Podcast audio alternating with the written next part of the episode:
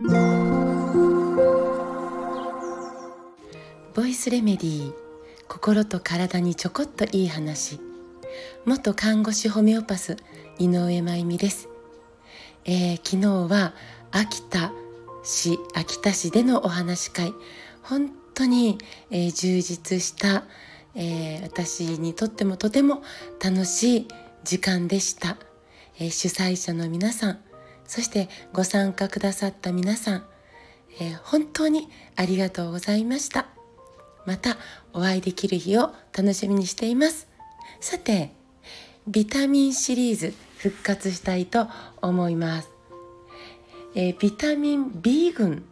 という呼び名を、えー、聞いたことあるかなと思うんですけどこれは群っていうぐらいなんでファミリーなんですよね。ビタミン B のファミリー。でビタミン B のファミリーには8種類のビタミンがえー、存在してます。今日はその中のビタミン B1 1ですね。B1 ビタミン B1 についてお話ししてみたいと思います。ビタミン B1 なんですけどこれビタミンファミリーの中でも大黒柱的なとても大事な役目を果たしているんですこの B1 の、役目の代表的なものの一つに疲労回復っていうのがあるんですね。えー、チアミンという形で、えー、ファイトいっぱいっつってちょっと古いかな？系の栄養ドリンクにも入っているんです B1 って。要はもうそのまんま疲労回復なんですね。私たちが体を動かすと乳酸というものが作られて、えー、溜まっていくんですけどこの乳酸が、えー、疲労物質って言われている、まあ、ものなんです。この乳酸がたまることでだるいなとか疲れたなとかっていう、まあ、感覚になるんですけど B1 はこの乳酸を分解してエネルギーに変えちゃう働きをするんです。B1 が不足すると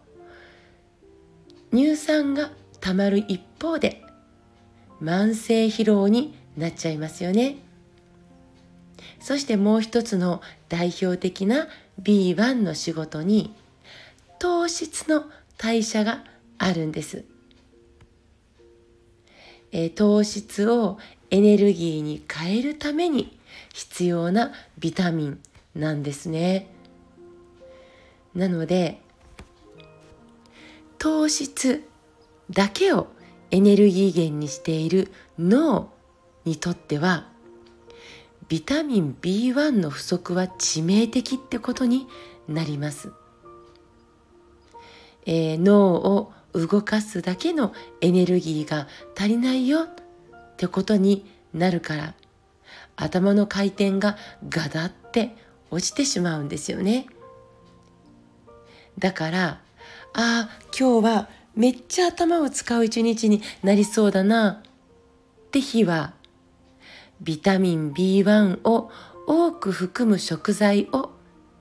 しっかりとることが大事です。で B1 が何に多く含まれているかなんですけどダントツなのが豚肉のヒレそしてロースなんですねそしてうなぎのかば焼きこれもねこれまでのビタミンシリーズでも何度か出てきていますがねえー、うなぎですそして米ぬかにもたくさん含まれているんです。普通は捨てられる場所ですけれど。だから時には玄米ご飯とかぶずき米とかでご飯を美味しく食べれたらいいんじゃないかなと思います。さて、自分で言うかシリーズですが、臓器の動画販売、えー、新刊が絶賛販売中です。6月末までの心臓と胃のことについてのお話し会の動画、グッドアースストアさんで購入できます。心臓と胃についてのお話です。よかったらぜひ聞いてみてくださいね。さて今日はこれから柏崎市に向かいます。